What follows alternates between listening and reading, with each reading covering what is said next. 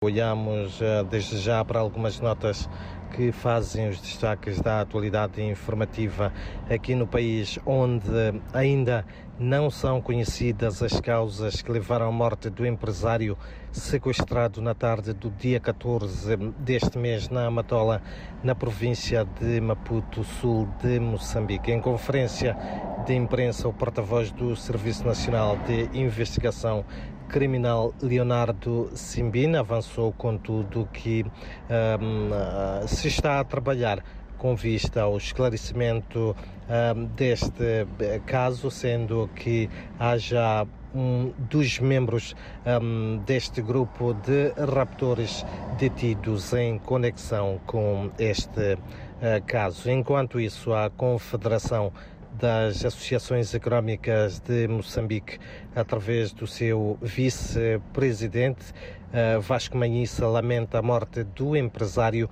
e considera que a onda de raptos que abala o país há mais de 10 anos tem estado a ter um impacto negativo no ambiente de negócios. O setor pede por isso ao governo moçambicano para que adote medidas mais incisivas no combate contra este uh, fenómeno.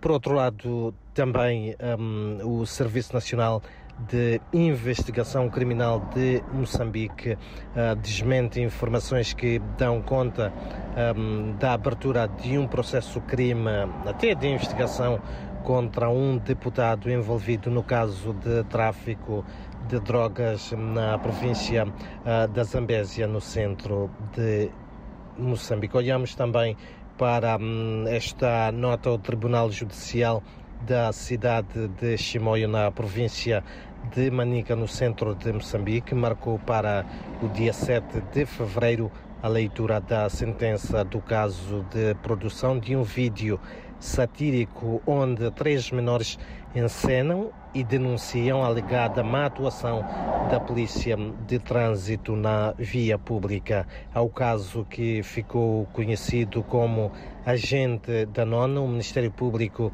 considera que houve negligência por parte do produtor do vídeo e pede a sua condenação. Já a defesa pede que o mesmo seja absolvido. Em outras notas, dizer também que o governador da província de Tete, no centro de Moçambique, alerta para uma possível eclosão de cólera.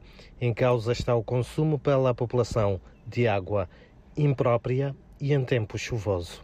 São então estas algumas uh, das principais notas que fazem os destaques da atualidade informativa um, nesta uh, quarta-feira. É um dia em que a temperatura máxima prevista aqui para a capital moçambicana é de 33 graus.